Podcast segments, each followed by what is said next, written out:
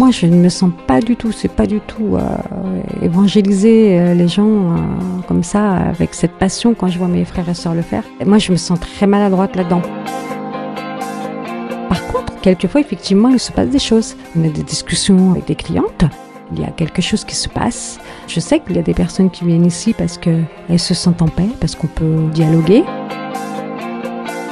Il y a aussi une bibliothèque, j'ai toujours quelques livres et il m'arrive quelquefois de partager des livres avec certaines personnes. Je laisse simplement que agir euh, sans pousser. J'aime pas trop ce fait de pousser comme ça. De toute façon, ce lieu est à lui, ça c'est sûr.